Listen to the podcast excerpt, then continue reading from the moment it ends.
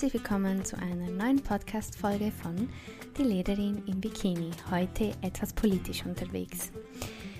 Ihr habt mitbekommen, oder die meisten, die mir folgen, die haben es bestimmt mitbekommen, auf Kuba ist gerade ganz schön viel los.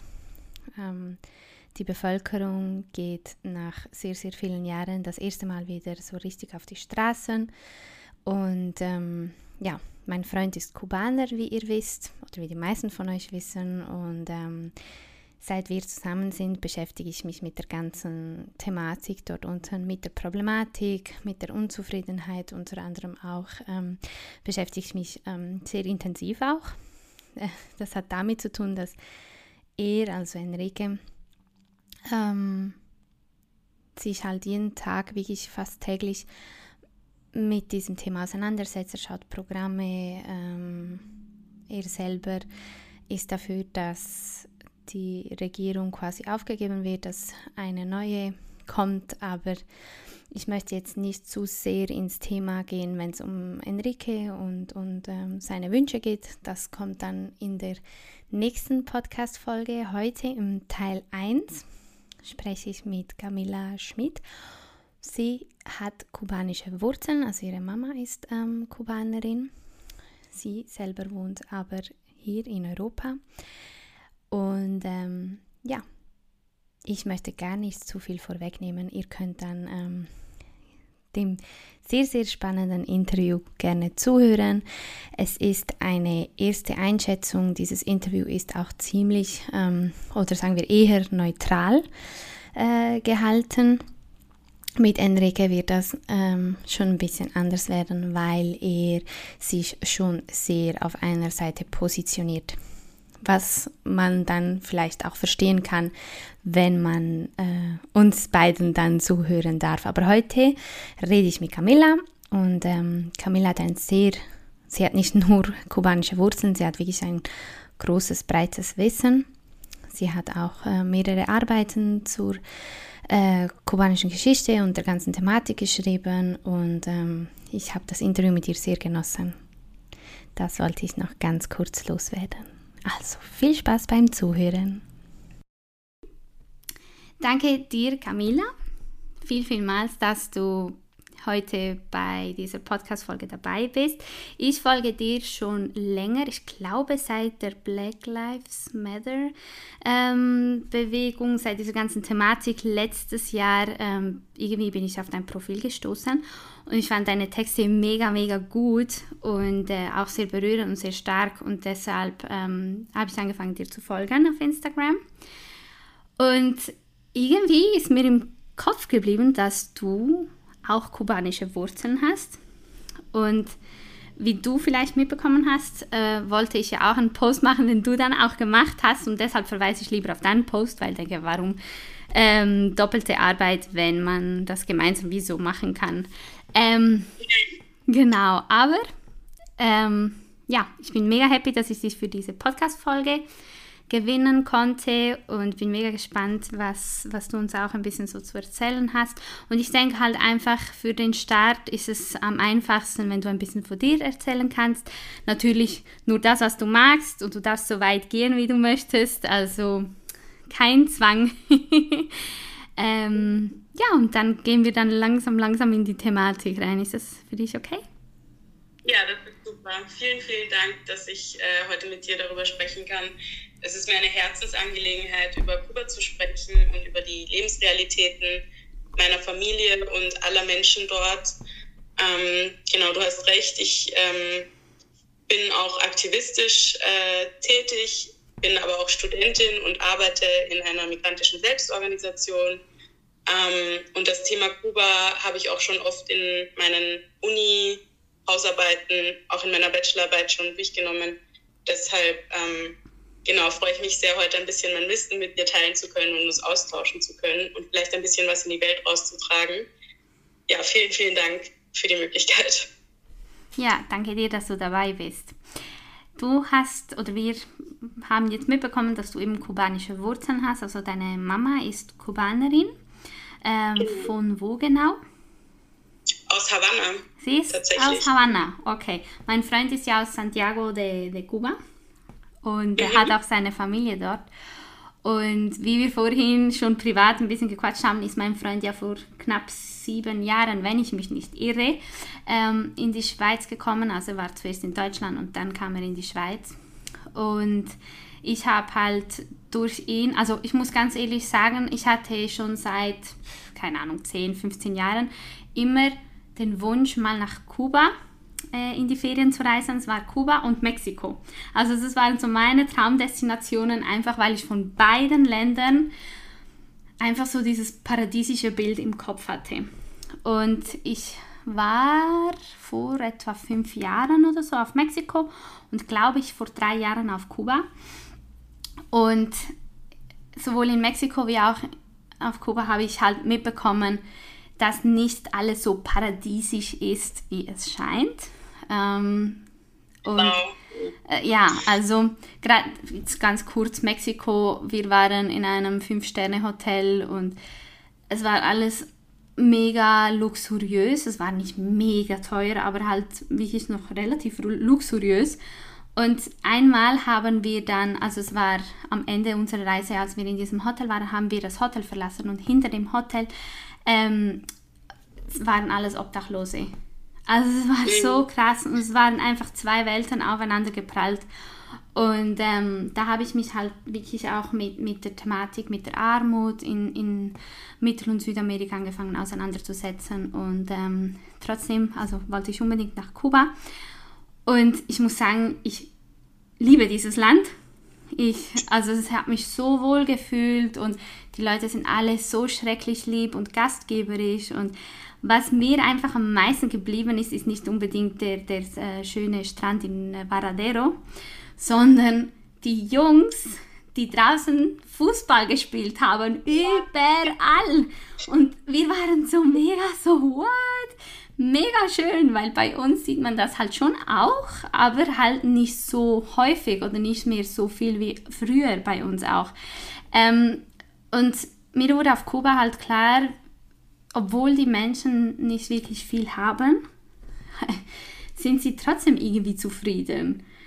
Und ähm, ja, und ich habe dann Influencer-like angefangen, halt die schönsten Bilder zu posten, die genau dieses äh, Paradiesversprechen ähm, auch ein bisschen widerspiegeln. Und ähm, ich habe mega Kritik bekommen auf Instagram, das schon vor eben zwei, drei Jahren, weil die ganz viele gesagt haben, nicht, nicht alle, also einige so, aber dennoch ein paar gesagt haben, hey Morena, ähm, du widerspiegelst quasi das Werbeversprechen von diesem Land, das ein Paradies ist und das und jenes Salsa und weiß nicht was. Aber die Zustände dort sind ganz, ganz schlimm. Und das war schon vor zwei, drei Jahren so. Und ähm, das hat mir dann auch die Augen geöffnet, habe gedacht, hey, ich porträtiere dieses Land ähm, sehr einseitig. Aber ich habe mich nicht ausgekannt. Also ich wusste nicht ganz genau, was los war. Ich kannte die Geschichte Kubas null. Ähm, das Einzige, was mich danach die letzten Jahre noch so verbunden hat, war das Tanzen. Also ich bin ja regelmäßig tanzen gegangen und so habe ich auch Enrique kennengelernt. und dank Enrique, also oder durch Enrique, habe ich ganz viel über Kuba lernen dürfen. Und Enrique schaut seit, seit Jahren ein, ein, mehrere Programme, aber vor allem eins äh, auf YouTube von jemandem, der halt Kuba sehr stark, also den Kommunismus, die kommunistische Diktatur kritisiert. Und zwar täglich. also ich sage ihm manchmal auch, ich kann diesen Typen fast nicht ausstehen, weil wir sehen ihn täglich. Also, und ich habe mir am Anfang nichts dabei gedacht, aber nach ein paar Monaten habe ich so gesagt, hey, es ist eigentlich mega krass, wie viel Zeit mein Freund in diese Thematik investiert und sich auch aufregt und sich beschäftigt und es ist einfach so, diese Thematik ist einfach ein Teil von seinem und jetzt auch von meinem, von unserem Leben. Und auch diese Woche war er einfach, klar, er hat außerhalb ähm, von, von, dieser, von unserem Kanton gearbeitet. Also er war die ganze Woche nicht zu Hause. Aber ich wollte an einem Abend vorbeigehen. Und er hat gesagt, hey, ich bin voll in diesem Kuba-Dings. Ich bin auf Twitter und Instagram und Facebook und da und diskutieren und so. Und es ist, nimmt einfach so viel Energie und Aufmerksamkeit. Das ist Wahnsinn. Wie geht es dir mit, mit den neuesten Ausschreitungen? Ja, tatsächlich ähm, ging es mir diese Woche genauso. Diese Woche war nicht einfach und ähm, besonders, weil auch das Internet abgeschaltet wurde. Das heißt, ähm, ich hatte leider ich hatte leider keinen Kontakt zu meiner Familie über mehrere Tage. Mittlerweile ähm, haben die Menschen Möglichkeiten und Lösungen dafür gefunden. Menschen verwenden jetzt VPNs, um sich wieder äh, mit den Verwandten im Ausland verständigen zu können. Und das hat bei uns ganz gut funktioniert. Seitdem bin ich auch ein bisschen beruhigt. Aber das hat mir auch noch einmal vor Augen geführt, wie vorsichtig wir sein müssen mit den Medien, die wir konsumieren und mit dem, ähm, genau, was überall verbreitet wird. Denn das, ähm, was mir meine Verwandten, seitdem wir wieder Kontakt haben, erzählen, weicht natürlich sehr von diesen Bildern ab. Und, mhm. Und das, darüber muss geredet werden, finde ich. Mhm. Was genau weicht davon ab? Weil, also jetzt aus deiner Perspektive, weil vorhin ist Enrique eben nach Hause gekommen, es ist ja Freitag, ähm, und dann hat er gesagt, dass einige seiner Freunde auch den Zugang zum Internet gefunden haben. Im Moment ist es immer noch äh, auf ganz Kuba, glaube ich, abgeschaltet, gell? Ähm, mhm. Aber eben es gibt Möglichkeiten, wie du gesagt hast, und einige seiner jungen Freunde haben diese Möglichkeiten auch ausgenutzt und jetzt stehen sie in Kontakt. Und sie haben ihm scheinbar erzählt, dass auf Kuba gesagt wird, halt, dass, ähm, dass die USA das Ganze, die ganzen Ausschreitungen falsch ähm, porträtieren oder falsch präsentieren, dass eigentlich die Revolutionäre und nicht die Oppositores ähm, auf die Straße gehen und es viel, viel mehr sind die, die für äh, die kommunistische Regierung sind. Also, ähm, und er sagt halt einfach, er kann es fast nicht glauben, weil er halt ganz andere Bilder mitbekommt durch Menschen, die Zugang zum Internet haben und diese Bilder und diese Videos auch verbreiten. Was hast du so mitbekommen, was dort so ähm, porträtiert wird? Genau, also ich denke, und das ist auch kein Phänomen jetzt aus dieser Woche, sondern eine Sache, die schon immer so war, ähm, nämlich dass die Diaspora in Miami und die Stimmen, vor allem die diasporischen Stimmen aus, der, aus den USA, ähm, sehr viel Propaganda ähm, teilen und sehr viel Propaganda formulieren gegen die kubanische Regierung und gegen das politische System in Kuba. Und es ist vielmehr ein Ideologiekampf als irgendetwas anderes. Ähm, es ist so, dass natürlich ähm, gab es Proteste auf beiden Seiten, sage ich jetzt mal vereinfacht. Es hat, glaube ich, aber wirklich damit angefangen, beziehungsweise aus den Berichten, die ich äh, habe, denen ich vertraue, hat es angefangen mit Protesten aufgrund der aktuellen Corona-Situation. Es ging um Solidarität mit, ähm, ja, mit Provinzen, in denen ähm, die Corona-Situation im Moment sehr eskaliert. Dabei muss man aber auch sagen, dass Kuba im letzten Jahr 2020 äh, verhältnismäßig im globalen Vergleich ziemlich gut ähm, mit der Pandemie umgegangen ist oder umgehen konnte. Natürlich ähm, zu den Engpässen werden wir ja dann später noch kommen. Aber ähm, ist auch eines der wenigen Länder im globalen Süden mit einer eigenen Impfung. Und ähm, Menschen werden auch schon geimpft. Ich kenne auch viele Leute, die schon geimpft wurden. Das sind natürlich äh, Dinge, die man der Regierung zusprechen kann. Aber es gibt eben Engpässe. Es gibt Engpässe in der Ernährung, es gibt Engpässe ähm, in der Medizin. Im Moment ist es sogar schwierig, an ein Aspirin zu kommen, geschweige denn an Medikamente für, für, für schlimmere Krankheiten, für, ähm, genau, für medizinische Notzustände. Es gibt zusätzlich gerade auch noch ähm, Ausbrüche der Krätze und ähm, anderen Infektionserkrankungen, die ebenfalls vom medizinischen System natürlich abhängen. Und das sind eben alles Zustände, die eskaliert sind. Und dann haben zum Ende der letzten Woche Menschen angefangen ähm, zu protestieren, viel mehr über Social Media und über ähm, diesen Hashtag SOS Kuba. und Sonntag ähm, sind die Proteste ja dann eskaliert. Das war dann der, ähm, der 11. Juli, der quasi äh, Gipfeltag, also der, ja, an dem Tag, an dem der Höhepunkt war. Und ähm, da gibt es jetzt verschiedene Dinge, die man ansprechen muss. Also einerseits sind die Menschen rausgegangen, weil einfach eine riesige Frustration herrscht. Es, es, herrschen eben diese Engpässe. Das Überleben ist schwierig. Es fehlt an Strom, es fehlt an Wasser, nicht nur Medikamenten und Lebensmitteln, sondern es ist einfach gerade nicht möglich, ein würdevolles Leben zu führen auf Kuba und schon gar nicht so, wie wir es uns vorstellen hier in Europa.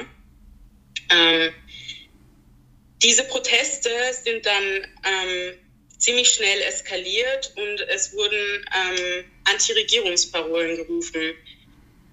Dazu muss ich mehrere Dinge sagen. Also einerseits, natürlich kann es sein, dass ähm, frustrierte Menschen diese Parolen äh, von sich aus gerufen haben. Es gibt Vermutungen aus der Community, die nicht abwegig sind, ähm, dass es auch Agent Provocateur waren, also quasi ähm, von den USA bezahlte Personen waren, die in diese Demonstrationen gekommen sind, um Stress zu machen. Das ist natürlich eine Theorie, die es gibt. Ähm, so oder so gab es eben diese Proteste. Diese Proteste wurden von der Regierung verurteilt und es gab Polizeieinsätze. Und jetzt kommen wir wieder zurück zu der Propaganda. Es gibt sehr, sehr viele Videos von Polizeigewalt und von, ähm, von Gewalt, von, von Polizeiautos, die umgeworfen wurden und in Brand gesteckt wurden. Es gibt Videos von ähm, Supermärkten, die ausgeräumt wurden. Ähm, also eigentlich eine klassische Eskalation eines Protestes.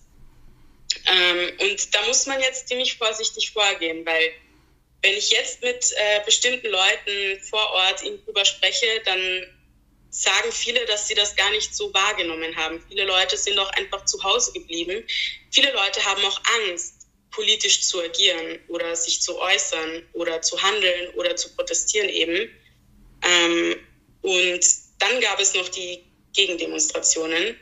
Und da ist es auch nicht ganz sicher, wie diese zustande gekommen sind. Es ist natürlich sehr plausibel und auch ähm, besser belegt, dass ähm, durch die Regierung Menschen quasi gezwungen wurden, auf die Straße zu gehen und diese Gegendemonstrationen zu machen.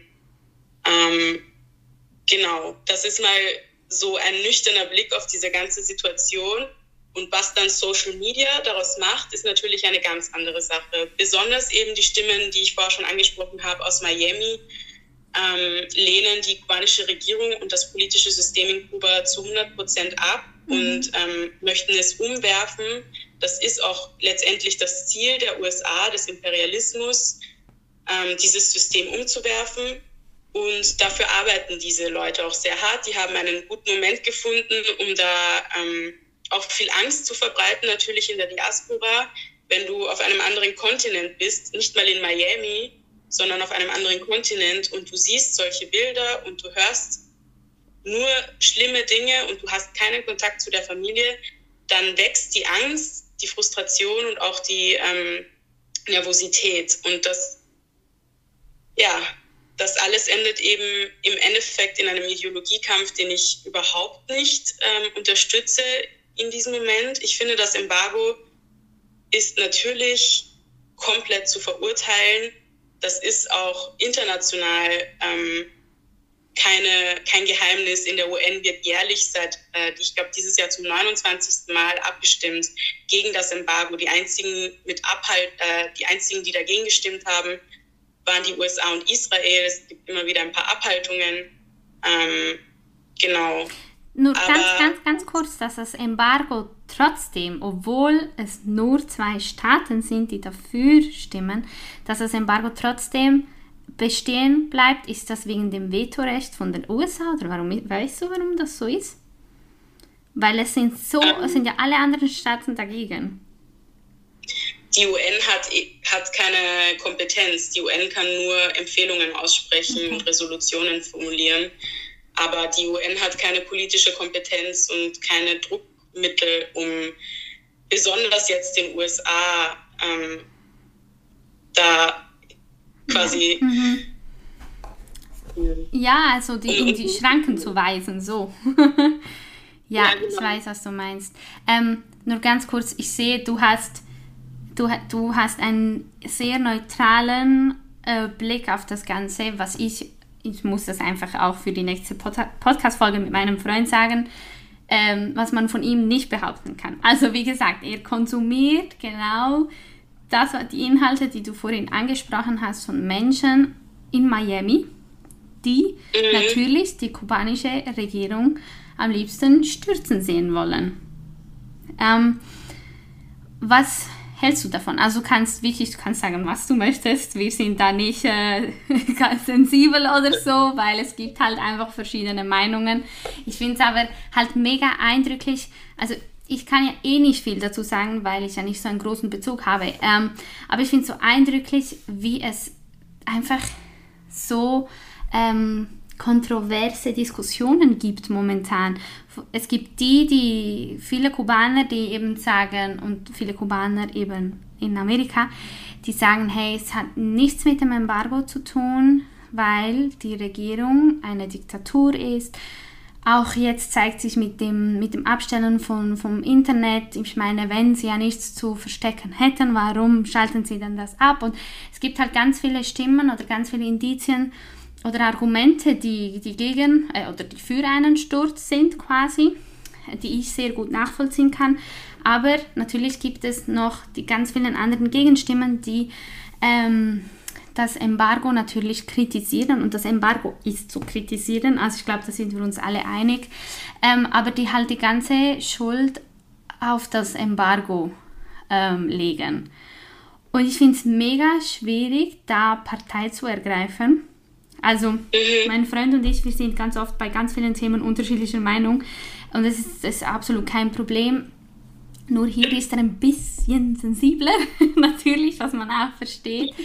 Ähm, aber es ist, er, er, ist vorhin nach Hause gekommen dann hat er auch gesagt, ja, ähm, sie haben ja, die Regierung hat jetzt beschlossen, bis zum Dezember, glaube ich, wieder irgendwie Nahrungsmittel äh, zur Verfügung zu stellen und Medizin und weiß nicht was. Und er hat dann gesagt, erstens, warum nur bis zum Dezember und nicht immer? Und zweitens, warum klappt es dann doch, wenn ja die USA ja schuld ist? Also es ist so.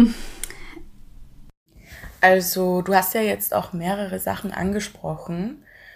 Und ähm, also zu der Kritik von Enrique kann ich nur sagen, da stimme ich vollkommen zu. Es macht überhaupt gar keinen Sinn, wieso wir nur bis Dezember jetzt das Recht bekommen, unsere Familien zu unterstützen und viele andere Dinge, die die kubanische Regierung macht, die überhaupt keinen Sinn machen, die nichts mit dem Embargo zu tun haben und die einfach nur frustrierend und ähm, schlecht sind, um das vereinfacht auszudrücken. Ähm, darüber sollten wir auch gleich noch reden. Ähm, aber du hast auch angesprochen, dass eben viele Menschen gegen die Regierung sind, vor allem eben die Stimmen aus den USA, die ganz äh, laut ähm, eben auch viel Propaganda verbreiten und den Sturz der Regierung wollen. Ich habe sogar eine Petition bekommen, in der sie vor eine militärische Intervention durch die USA fordern, ähm, was ich persönlich kompletten Wahnsinn finde. Das ist so gefährlich und damit sollte nicht gespielt werden. Ähm, das zeigt zwar einerseits die große Verzweiflung der Leute, aber andererseits zeigt das, glaube ich, ähm, oder denke ich, die große, ähm, das große politische Unwissen aller Menschen weil sie sich in dem Moment eindeutig nicht der Geschichte und den Konsequenzen einer militärischen Intervention durch die USA bewusst sind. Ich finde, das ist ähm, aufs Höchste zu verurteilen. Und für alle ZuhörerInnen wäre es an dieser Stelle wahrscheinlich auch nochmal sehr interessant, einen Blick eben in die Geschichte Kubas zu werfen, um ein größeres Bild der aktuellen, ja, des aktuellen Kontexts zu bekommen fairen Zugang zum Gesundheitswesen. Ähm, und die USA hatten ihr Machtmonopol über Kuba und enge Beziehungen eben zu Fulgencio Batista. Und was nach der Revolution passiert ist, ähm, nach der sozialistischen Revolution Fidels, waren eben große Veränderungen. Eine der großen Dinge, die er direkt gemacht hat, als er an die Macht kam, war eine Alphabetisierungskampagne, die auch ähm, sehr medienwirksam war, würde ich jetzt mal so sagen. Ähm, es gab vor der Revolution circa eine Million Analphabetinnen und ähm, innerhalb von zwei Jahren, also am 22.12.1961, erklärte Castro ähm, Kuba als von Analphabetismus befreit. Das war auch nur durch die Hilfe von Freiwilligen möglich, von ich glaube fast 270.000 äh, hauptsächlich jungen Menschen, die in alle Regionen des Landes gegangen sind, um die Menschen ähm, zu alphabetisieren. Fidel hat auch das Bildungssystem ausgebaut und ähm, 69 Militärkasernen wurden in Schulen umgewandelt. Alle Schulen wurden verstaatlicht. Es ist kostenlos, zur Schule zu gehen, vom Kindergarten bis zur Universität, wobei man auch sagen muss, dass man für die Studienmöglichkeit auch ein gewisses Engagement für die sozialistische Gesellschaft leisten muss. Ähm, und all diese Dinge sind positiv, haben aber in ihrer Qualität seit der Wirtschaftskrise, zu der ich gleich kommen werde, abgenommen. Zusätzlich wurde natürlich auch das Gesundheitssystem extrem revolutioniert. Es wurden Krankenhäuser und Gesundheitsposten überall im ganzen Land gebaut. Ärztinnen in Kuba ähm, wurden verzehnfacht von 6.000 zu 60.000 circa. Ähm, Massenkrankheiten wurden ausgerottet. Medizinische Versorgung ist kostenlos und kubanische Ärztinnen sind im Weltvergleich unter den besten ausgebildeten Ärztinnen. Ähm, nennt man das den Periodo Especial, die spezielle Periode. Und viele sagen, dass sie eben bis heute noch nicht aufgehört hat. Denn Kuba kämpft seitdem alleine und musste alleine versuchen, oder so gut wie alleine versuchen, ökonomisch klarzukommen. Und genau, und das Problem hierbei ist, dass sich eben diese ganzen guten ähm, Veränderungen der Revolution in den Hintergrund gerückt sind und die Bedürfnisse der Menschen immer, immer wieder größer werden. Und vor allem junge Menschen sehen heute, wie ihre Verwandten aus dem Ausland kommen mit ähm, neuen Schuhen, mit Smartphones, mit, ja, mit Reisemöglichkeiten. Ich aus Europa, ich war schon in fast allen Ländern der EU. Das können meine ganzen Cousins und Cousinen nicht machen. Die können das Land nicht einfach so verlassen. Und genau, es herrscht immer eine große Frustration und kein Verständnis mehr dafür, für dieses sozialistische Projekt. Mega interessant, was du auch sagst, weil ähm, also ist bei mir jetzt voll in Vergessenheit geraten, als wir ähm, auf Kuba waren, eben vor drei Jahren. Es gibt doch dort so, eine, so ein Unternehmen, Etexa oder irgendwie so, die Internet anbieten. Und ja. ich weiß noch, wir mussten so eine Karte kaufen für irgendwie, oh, ich weiß nicht, eine Stunde Internet oder so. Ähm, ja. Und es gab nur so bestimmte Internet-Hotspots. Also wir waren in einem Einkaufszentrum. Ähm, und dort hatte es ein Hotspot. Aber das Einkaufszentrum, muss man auch sagen, ist nicht so, wie wir es von den USA oder aus Europa kennen. Also es war irgendwie so was hat es? Also ein Lebensmittelladen mit wirklich spärlich ausgestatteten, also ganz wenigen Lebensmitteln. Dann hat es noch, ganz viel war auch geschlossen. Also es war eh nur, es war nur ein Stockwerk, also es war einfach im Erdgeschoss. Ähm, ich glaube, es hatte noch eine, so einen Stand, wo sie ähm, Hühnchen verkauft haben, also wirklich so ganz spärlich ausgestattet. Aber dort war der Internet-Hotspot und es war so lustig mit anzusehen, wie alle einfach dort am Handy waren, weil dort ist man einfach hin, weil es dort Internet hatte. So, ähm, was wollte ich sagen? Ah, genau. Und dann, ich glaube, als wir nach Hause kamen, ein halbes Jahr später oder ein Jahr später, vor zwei Jahren oder so, ähm, hat uns ein Freund dann mitgeteilt, dass ähm, ja, das Internet jetzt auf ganz Kuba verfügbar ist, ohne diese Kärtchen.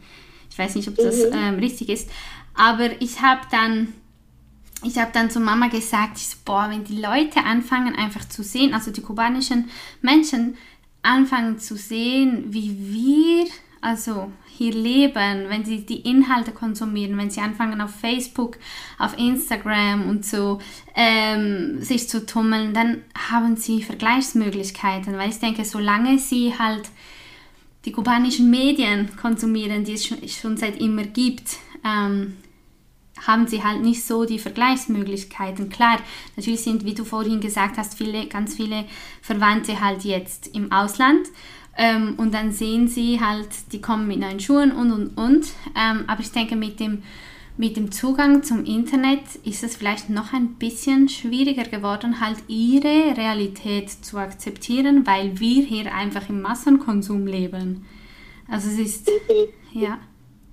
Definitiv. Ich sehe das auch genauso. Das ist auf jeden Fall ein Faktor. Und vor allem jetzt, wo es auch wirklich an elementaren Dingen des Überlebens fehlt, mhm. an Wasser, an Strom und an Essen, ähm, haben die Leute einfach keine Lust mehr. Sie haben keine Lust mehr und sie sehen den Grund nicht, sie sehen auch nicht das große Ganze. Sie haben auch nicht die Kapazität dafür, sich zu überleben. Zu, äh, sich, sie haben auch nicht die Kapazität dafür, sich zu überlegen, ist mein Lebensstil jetzt nachhaltig? Ist mein Lebensstil mhm. jetzt moralisch gut? Das ist kein Thema, das ist einfach nicht relevant im Moment. Im Moment geht es darum, das Baby zu ernähren. Im Moment geht es darum, Medikamente für den schwerkranken Onkel zu bekommen. Im Moment geht es um viel andere Dinge und das ist zum Beispiel eine Sache, die mich sehr ärgert ähm, in den letzten Tagen in, auf Social Media, vor allem in der linken Bubble, die eben ähm, die Regierung auf ein hohes Podest stellen, die kubanische. Besonders weiße, privilegierte Personen vergessen oft in diesem Diskurs, dass Staats- und Polizeigewalt überall zu verurteilen ist mhm. und dass ihr ideologischer Kampf gerade auf den Rücken von hauptsächlich auch schwarzen und braunen KubanerInnen vor Ort passiert. Und an dieser Stelle würde ich auch noch gerne ein Lied zitieren, nämlich ähm, von Habana de Primera, Me dicen Cuba, und zwar ähm, der Spruch, ich sage ihn erst auf Spanisch und übersetze ihn dann, geht, para saber de verdad lo que es sentirse cubano, tienes que saber, okay, sorry. Nochmal, kein Problem. para saber de verdad lo que es sentirse cubano, tienes que haber nacido en Cuba, tienes que haber vivido en Cuba. Und ich finde, in diesem Satz steckt so viel Wahrheit. Es bedeutet nämlich, um zu wissen, was es wirklich heißt, kubanisch zu sein, musst du in Kuba geboren worden sein, musst du in Kuba gelebt haben. Und ähm, das bin ich natürlich in diesem Fall nicht. Aber das sind auch nicht die meisten Leute, die ich eben gesehen habe, die sich dazu äußern. Nämlich sowohl die Diaspora in Miami und in Florida, als auch die linke weiße Bubble, die ähm, hier komplett ähm, den Diskurs verfehlt, meiner Meinung nach. Ich ich bin nämlich solidarisch mit den Menschen in Kuba, mit den Menschen, die versuchen zu überleben, mit den Menschen, die ähm, Träume haben, die ihre Träume verwirklichen wollen und das eben im Moment einfach nicht können. Und natürlich ist das Embargo aufs Vollste zu verurteilen und ich persönlich sehe das Embargo in erster Linie schuld, äh, schuldig in dieser Hinsicht, aber es gibt auch, was viele nennen, den, die interne Blockade, den, den, den, das interne Embargo. Nämlich ist das auch so, dass es schwierig ist, den Familienmitgliedern zu helfen. Du kannst, es, ist, es, es werden so viele Steine in den Weg gelegt. Wenn ich zum Beispiel nach Kuba reise und ähm, Smartphones für meine Familie mitbringen möchte, ist es mir nicht möglich. Es gibt immer Restriktionen. Grundsätzlich, wenn du ähm, nach Kuba einreist mit einem kubanischen Pass, wir werden deine Koffer kontrolliert und wenn etwas so aussieht wie ein Geschenk, wird es dir weggenommen. Die die Leute nicht mehr akzeptieren wollen. Auch, ähm, was du vorher auch schon angesprochen hast, dass dein Freund nach Hause kam und meinte, dass man jetzt bis Dezember ähm, Medikamente und äh, Ernährung mitbringen darf. Ja, das ist halt schade, dass das erst jetzt ist, wenn, wenn, wenn es ein Embargo gibt und wenn die Regierung selbst nicht in der Lage ist, der Bevölkerung zu helfen und einen bestimmten Lebens Standard zu garantieren, dann lass doch wenigstens zu, dass die Familien helfen können. Dann lass doch wenigstens zu, dass wir Geld richtig schicken können, dass sie es auch wirklich verwenden können. Dann lass doch zu, dass wir Koffer voller Kleidung und an ähm, Medikamenten mhm. und Kleidung, ja, mhm. Kleidung, Medikamenten und Lebensmitteln schicken können. Das sind halt einfach Sachen, wo man dann die kubanische Regierung kritisieren muss. Und das sind Sachen, die einfach nicht erwähnt werden. Das sind Sachen, die im Dunkeln bleiben. Mhm. Und das ist frustrierend. Mhm, ja, das ist sehr frustrierend. Also eben, wie gesagt, mein Freund ist auch, er oder er hat regelmäßig Geld runtergeschickt ähm, schon seit Jahren, weil er einfach gesagt hat, er lebt hier quasi im Luxus, was ja auch so ist. Also wir können uns alle sehr privilegiert schätzen mit dem, was wir haben. Ähm, und dann hat er gesagt, er kann nicht, er kann das wie nicht zulassen, dass seine Familie halt nichts hat oder sehr, sehr wenig hat. Nichts ist ja auch ähm, ein bisschen übertrieben, aber dass seine Familie halt sehr, sehr wenig hat, weil die Familie weiß ja, mit, in welchem Standard er mehr oder weniger hier leben kann oder darf. Ähm, und er hat aber auch gesagt, dass es halt wirklich verunmöglicht wird, schon seit längerer Zeit, ähm, eben Geld runterzuschicken, Dinge runterzuschicken. Also es ist ähm, mega, mega schwierig. Und wenn ich manchmal die Telefonate höre, wie er sich mit anderen organisiert, aus den USA irgendwie einen Weg zu finden und so, denke ich so, boah, hey, wo leben wir eigentlich? Also nicht wir, sondern einfach, warum ist das so, wie es ist? Und ähm, ja, ich finde das einfach so krass. Es ist so krass. Also, wie gesagt, ich bin, war schon, ich selber war schon immer sehr weltoffen, sehr interessiert und ähm, auch politisch und alles. Aber mit jemandem zusammen zu sein und das dann hautnah halt wirklich mitzuerleben, mitzuverfolgen, also es lässt mich manchmal sogar auch frustriert äh, zurück, weil es ist einfach, es ist einfach traurig und wie du sagst, es muss, eine Regierung muss es halt einfach auch hinbekommen, dass, dass im Land ihnen die Basics einfach da sind, ohne dass sie eigentlich auf Hilfe außerhalb angewiesen sind. Und da möchte ich auch noch schnell, ähm, bevor ich vergesse mit meinem, mit meinem Schwangerschaftshirn, vergesse ich ganz viel, ähm, die Kritik, die laut geworden ist, jetzt auch in den letzten Tagen, ähm, halt die, die die Menschen kritisieren aus der linken Bubble, die nur die Schuld beim Embargo sehen bei den USA. Ähm, diese Kritiker sagen, wie du sagst, es gibt eine interne Blockade, weil dass auf Kuba nicht gefischt werden darf oder Fisch nicht verkauft werden darf, das hat nichts mit den USA zu tun. Zum Beispiel.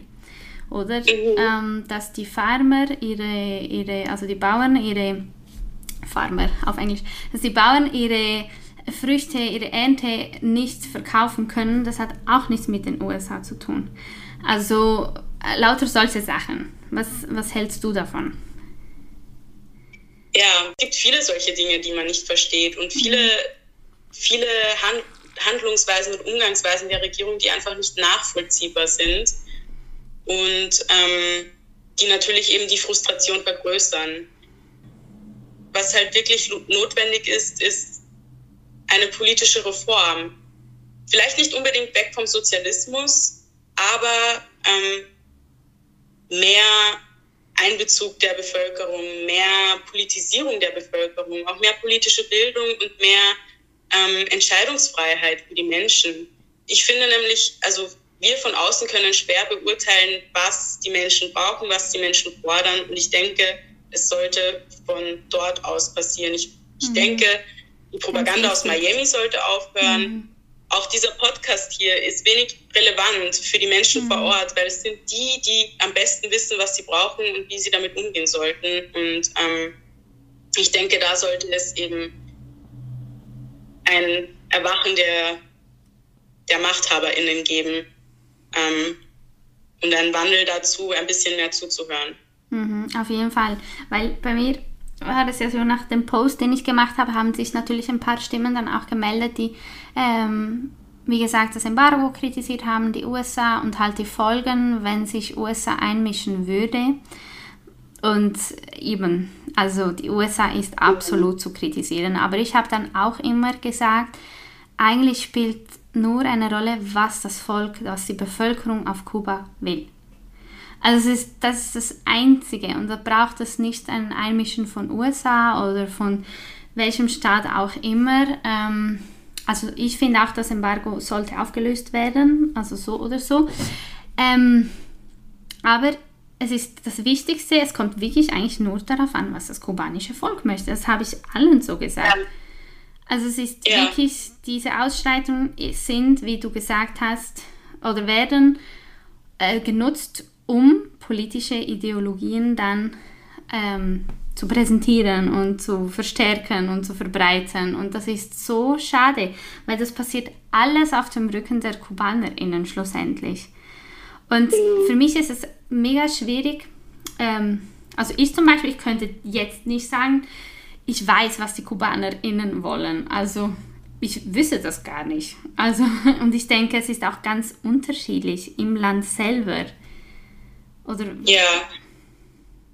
Ich denke auch, es ist sehr unterschiedlich. Ich denke, was sie wollen, ist träumen können. Ich denke, ähm, was sie wollen, ist, ähm, in Kuba sagt man, ähm, pasar trabajo. Sie möchten nicht mehr für jeden einzelnen Schritt im Leben so viel, ah, ich kann das gar nicht so gut übersetzen.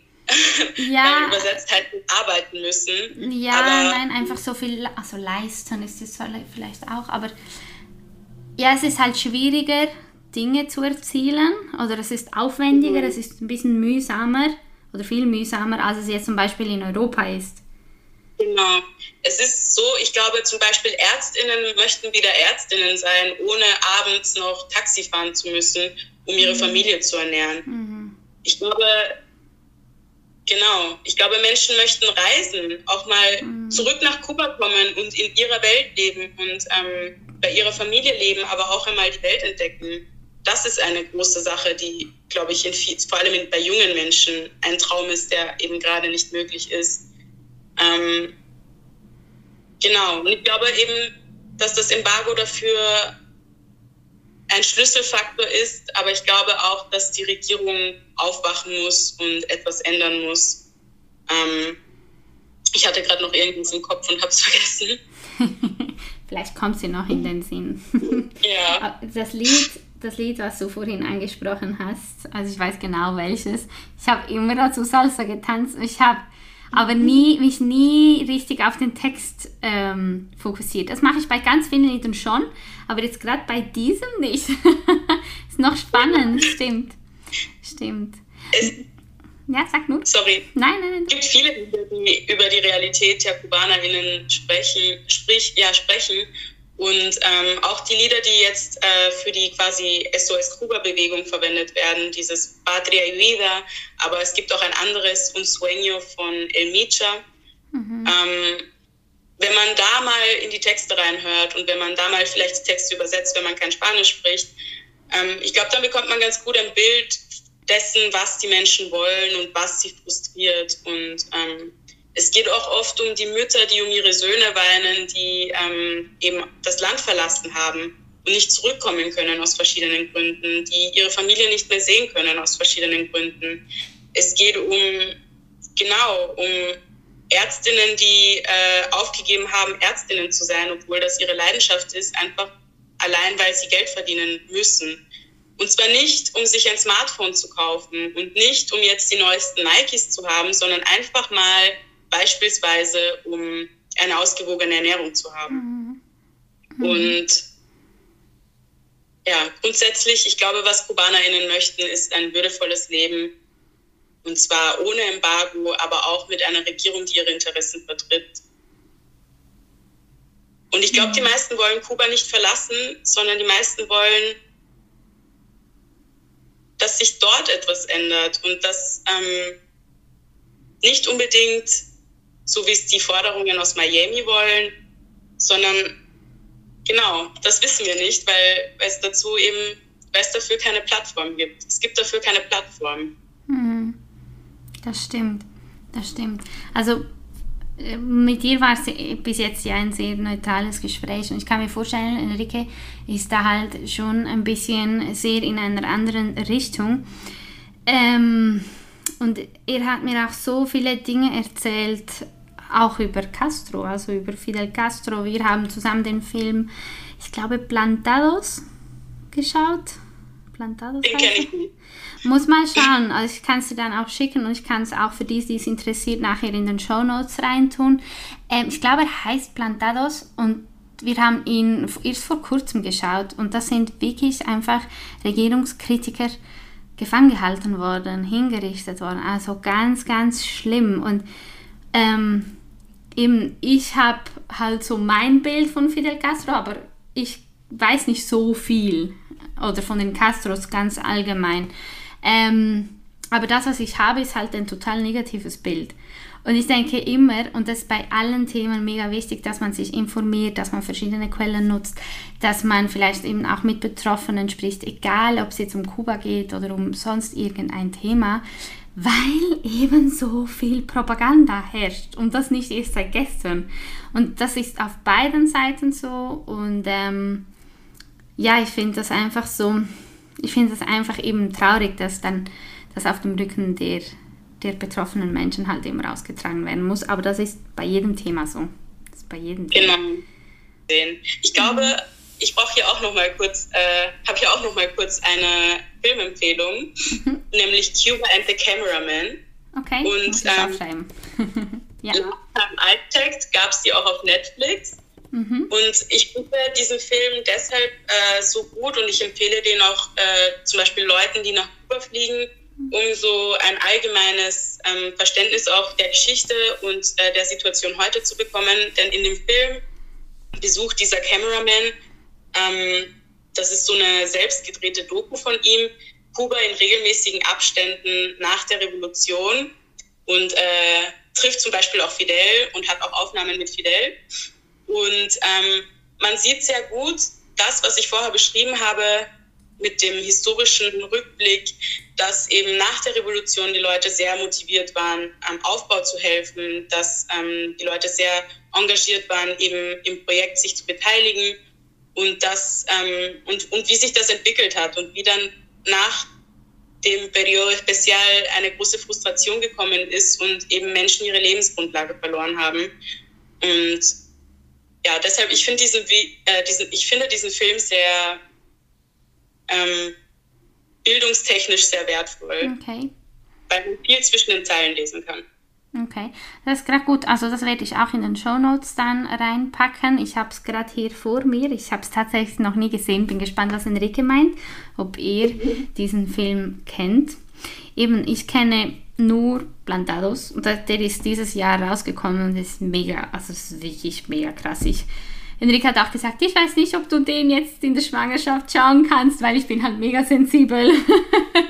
Das ist wirklich so, aber ich habe ihn geschaut und ähm, kann ihn auf jeden Fall auch empfehlen. Nur weiß ich halt nicht, gell, das kann ich jetzt nicht sagen, ob das jetzt auch wieder Propaganda ist, weil ich sehe hier natürlich ähm, das erste, was ich äh, sehe, wenn ich es eingebe, irgendwie Miami Film Festival. also, und sind natürlich ja. eben ganz viele Kubaner ähm, nach Miami ausgewandert. Ich, eben, es, ist eine, es ist eine Riesengemeinschaft in Miami.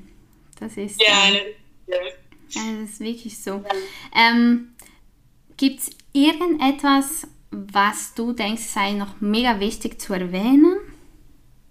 Ja, ich glaube, abschließend würde ich einfach sagen, Kuba ist eine politische Hot Potato. Sie anzufassen ist schwierig, weil man verbrennt sich die Finger dabei. Mhm. Deshalb ist das Sprechen über Kuba auch so schwierig, weil es ähm, so viele Meinungen gibt. Es gibt ähm, den ideologischen Diskurs und es gibt natürlich die Realität der Menschen vor Ort und ähm, dazu haben alle eine andere Meinung. Und ich denke, was ich allen MithörerInnen auf den Weg geben möchte, ist, ähm, Bücher zu lesen aus verschiedensten Quellen, von verschiedensten AutorInnen, Geschichtsbücher aus Kuba und aus Miami und aus Europa von mir aus und sich dann eine Meinung zu bilden, sich mit Sozialismus auseinanderzusetzen und mit, ähm, mit Kapitalismus und den Auswirkungen auf unsere Gesellschaft und auf unseren, unsere Umwelt und sich dann zu überlegen, ja, wo sind die Vor- und Nachteile und wo sind die Probleme? Weil mhm. so einfach lässt sich das eben nicht beantworten. Und das lässt sich eben auch an so vielen Sachen erkennen nämlich beispielsweise, dass ähm, Barack Obama erst in den letzten Monaten seines Amtes ähm, das Thema Kuba angefasst hat, als ihm nichts mehr passieren konnte, als er keine weitere Amtszeit vor sich hatte und als alles schon geregelt war. Ähm, genau, das ist alles. ja, nein, hast du super gut zusammengefasst. das ist, ähm, boah, jetzt hat es gerade mega gedonnert bei uns. ja, ich habe gehört. Hast du es gehört? Ja, ich hab's auch gehört. Was ist das? ähm, ja, nein, das hast du wirklich ganz, ganz schön zusammengefasst und ich danke dir auch wirklich viel, viel mal. Also einfach, wir sind jetzt seit 50 Minuten dran und das äh, hat sich angefühlt wie ein so ein Windflug. Also es war so, es hat sich so schnell angefühlt und mit dir könnte ich noch viel, viel länger quatschen, weil man merkt halt einfach, dass du eine sehr differenzierte Meinung auch hast, dass du ähm, ein sehr breites Wissen hast und das halt nicht nur, weil du selber auch deine Wurzeln dort hast, sondern eben du hast dich ja auch, wie du gesagt hast, im Studium mit ihm auseinandergesetzt und alles. Und das merkt man halt auch. Ähm, wie du gesagt hast, mit diesem Podcast können wir jetzt nicht äh, die Welt verändern. Mir war es einfach ein Anliegen, weil ich einfach denke, dass oder überzeugt davon bin, dass ganz viele überhaupt keinen Schimmer haben, was Kuba ist, was in Kuba abgeht ähm, und dass es viel, viel mehr gibt in Kuba als nur Mojito, Salsa, paradiesische Strände und ähm, ja, klar, wir könnten sie wahrscheinlich noch stundenlang reden. Wir könnten die gesamte Geschichte aufrollen mit allen Details. Also du, weil ich bin da nicht so äh, bewandert auf diesem Thema oder noch nicht. Aber ich denke, so ein bisschen zusammenfassend ist das, ähm, war das ein ganz gutes Gespräch. Und ich danke ja. dir wirklich viel, viel mal. Also es hat mir wirklich sehr viel Freude bereitet, mich mit dir auszutauschen. Enrique wird sicher nicht von allem Fan sein, was du gesagt hast. Aber das ist, weil er halt woanders ist halt. Und ähm, das ist auch okay so. Also ich sage auch eben, ähm, jeder darf da, vor allem jeder Kubaner oder jede Kubanerin darf da auch ähm, seine Meinung so ausdrücken und, und das sagen, was man fühlt, weil jeder erlebt es halt unterschiedlich. Und ich habe da gar nichts zu sagen. Also für mich ist es wie so einfach zuhören und zuhören. Und für mich ist halt Wunsch wirklich groß, dass die KubanerInnen die Möglichkeit halt bekommen, zu sagen, was sie möchten. Und zwar alle. Es wäre mega wäre mega wünschenswert, wenn wirklich so eine richtige Meinungsfreiheit herrschen würde. Ja, finde ich auch. Das sehe ich auch so komplett. Ja, gut. Vielen, vielen Dank, dass ich mit dir sprechen konnte. Dank. Ich habe es auch sehr genossen. Ich freue mich, dass viele Menschen was davon mitnehmen können und ähm, freue mich auch über Austausch, falls es Fragen oder Feedback gibt oder auch Kritik, solange alles respektvoll zugeht. Ja, auf jeden Fall. Was nicht respektvoll ist, wird gelöscht. Genau. ja, danke dir viel, viel mal. ja, danke dir. In der nächsten Folge werde ich dann mit Enrique auf einzelne Punkte eingehen, ähm, vielleicht auch wieder ein bisschen auf die Geschichte und was halt ganz spannend ist, ähm, seine Sichtweise, seine Perspektive, weil er dort geboren und aufgewachsen ist. Enrique ist seit knapp sieben Jahren hier ähm, in Europa, in der Schweiz und hat dementsprechend auch sehr viel zu erzählen, aber auch er hat natürlich sehr viel Kontakt zu seiner Familie. Er hat eine, eine besondere Bindung und ähm, ja, wer die letzte Woche ein bisschen die ganzen Ausschreitungen mitbekommen hat, aber auch den politischen Diskurs hat bestimmt auch ähm, so einzelne Knackpunkte mitbekommen, ähm, unter anderem eben die Kritik an das äh, US-Embargo, aber auch Kommunismus, ähm, Kapitalismus. Also es sind verschiedene politische Ideologien, die aufeinander prallen und dazu halt einfach das kubanische Volk, das demonstriert und eben auch Wünsche hat. Sonst wären sie ja nicht auf die Straße gegangen. Ähm, es ist ein sehr komplexes Thema, wie ich schon oft gesagt habe. Ähm, aber ja, ich denke, die Folge mit Enrique wird auch sehr spannend werden und ich freue mich schon, die aufzunehmen, weil wir sie in einem Mix aus Spanisch-Deutsch aufnehmen werden, einfach damit es für alle ähm, gut verständlich rüberkommt, das Ganze. Gut, also bis zum nächsten Mal.